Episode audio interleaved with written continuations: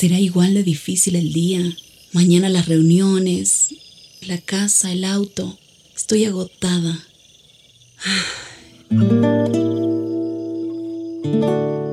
No importa cuántas cosas me hayan angustiado hoy. Me acercaré a Él porque Él tiene descanso para mi alma y mi mente.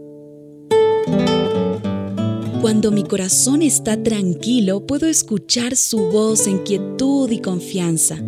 Mi fortaleza está en descansar en Dios. Ven a descansar.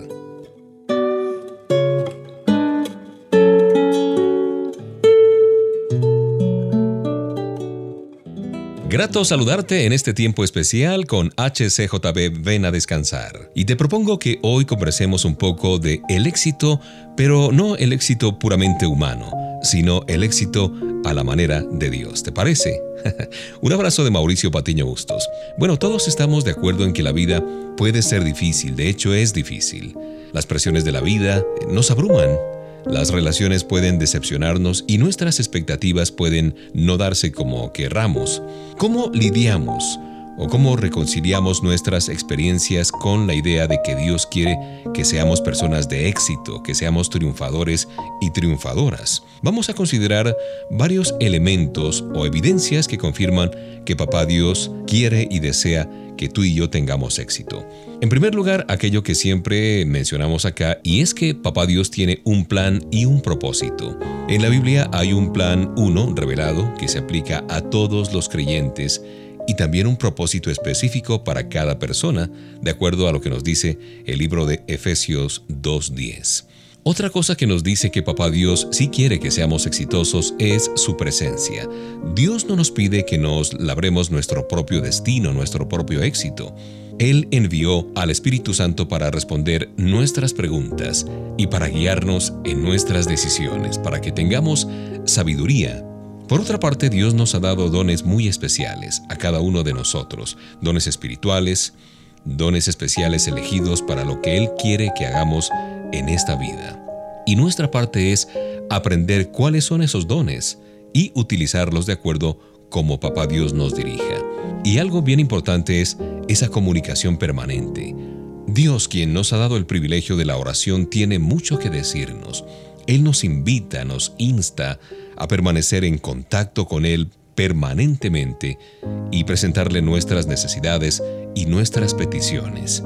Así es que el Señor nos ha dado a cada uno de nosotros deseos innatos para alcanzar el propósito que Él tiene en mente para nosotros.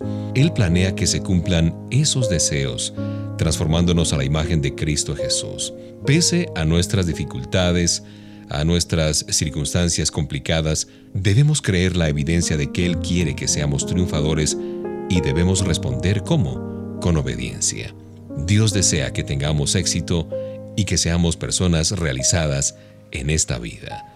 Un abrazo de Mauricio Patiño Bustos. Disfruta de esta selección musical.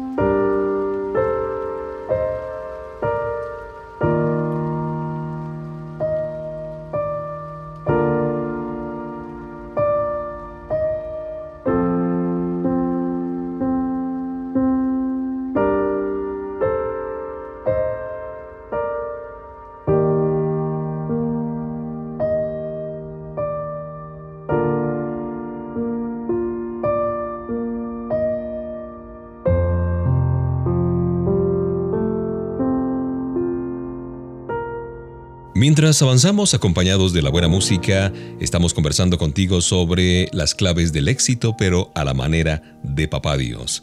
Porque el mundo está lleno de propuestas sobre cómo fijar, cómo lograr metas. Y en cada caso, la propuesta generalmente comienza con nosotros mismos, identificar lo que nosotros queremos ser y lo que nosotros debemos hacer para ser exitosos. La manera cristiana de fijar esas metas es comenzar con una actitud y un enfoque que estén centrados no en lo que yo quiero y deseo, sino en Dios. La actitud es la siguiente, quiero ser lo que Dios quiere que yo sea. El enfoque es, buscaré la dirección de Papá Dios en todas las áreas de mi vida y voy a obedecer. Estos dos aspectos tienen que ver con que identifiquemos los pasos que Dios quiere que demos, pero generalmente no hacemos eso. ¿Por qué? Bueno, a algunas personas les falta conocimiento en cuanto a cómo identificar el plan del Señor, mientras que otros son mentalmente perezosos, digámoslo así directamente. La solución a estas condiciones es poner atención a la palabra de Dios. ¿Qué me dice la Biblia al respecto? Cuando invertimos tiempo reflexionando en la vida y en las palabras de Jesús, conoceremos su ideal para vivir los pasos que debemos dar. Y esto exige energía mental y mucho compromiso, mucha determinación de cada uno de nosotros. Pero los resultados, los dividendos o la recompensa es grande. La falta de fe puede ser otro estorbo para cumplir el propósito y el plan de Dios. ¿Por qué fijarnos metas si pensamos que no podemos hacer lo que Dios nos pide? La respuesta es desarrollar nuestra fe a través del estudio de la Biblia y de la palabra de Dios. Y no solamente estudiarla y escudriñarla, sino ponerla por obra, practicarla, fijándonos metas pequeñas. Otro elemento que no nos permite seguir el plan de Dios es el temor al fracaso. Nos impide establecer metas. Pero venceremos este obstáculo recordando que en Cristo Jesús no hay condenación, como dice Romanos 8.1. Fijarse metas es la clave del éxito, pero siempre de la mano de Dios.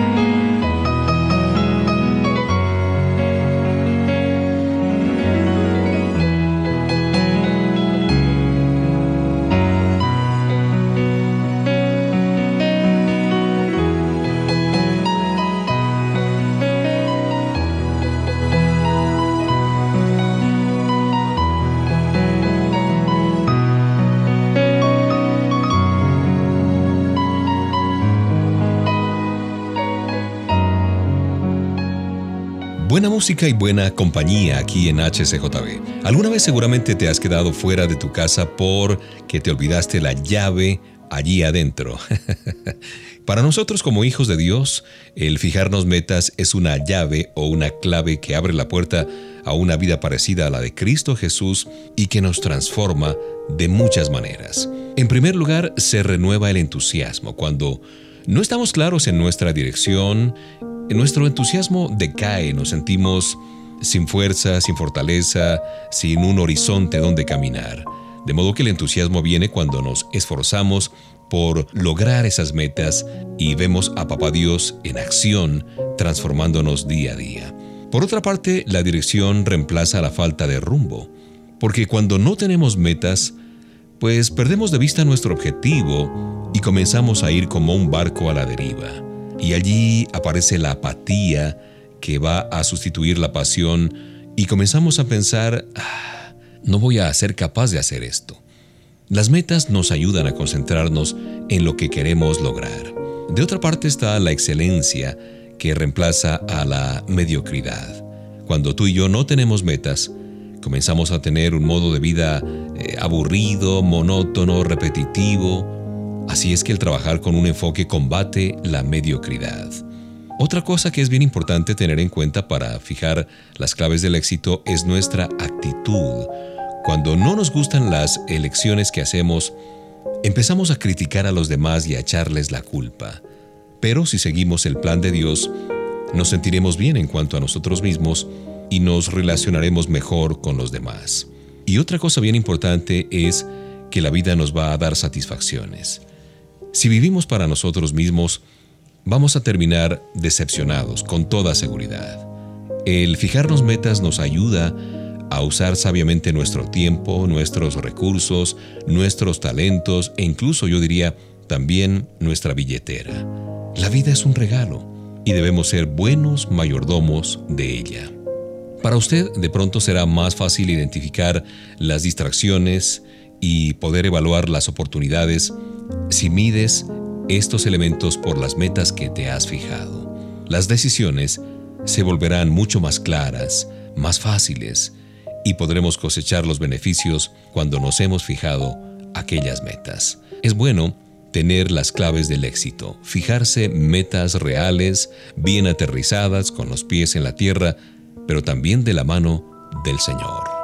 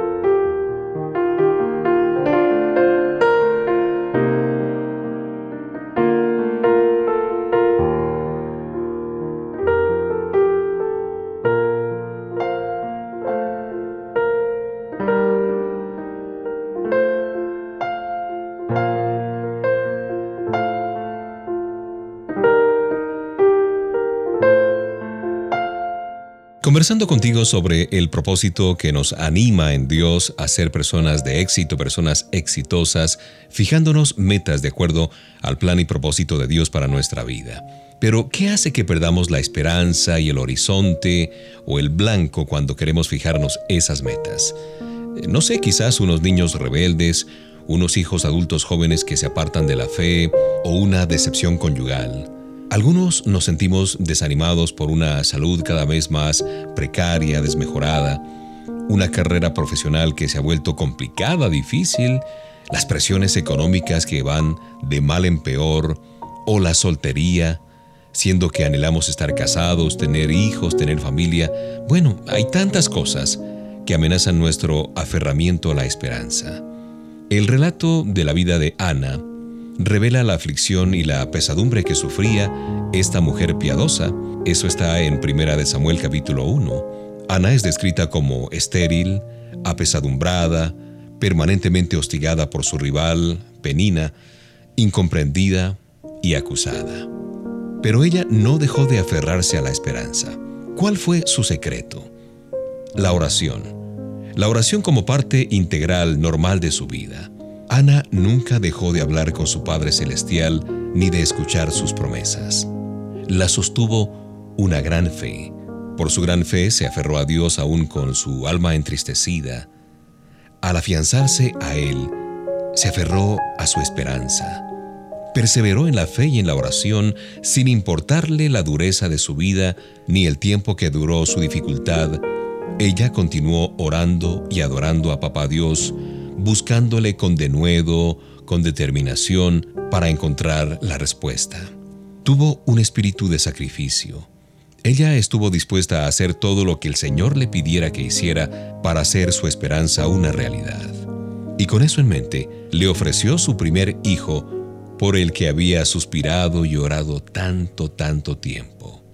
Yo te pregunto, ¿se está debilitando tu fe, tu esperanza? ¿Has perdido de vista la esperanza que tuviste alguna vez? Bueno, aprende el secreto de Ana y ponlo en práctica. Y luego te darás cuenta cómo revive tu esperanza.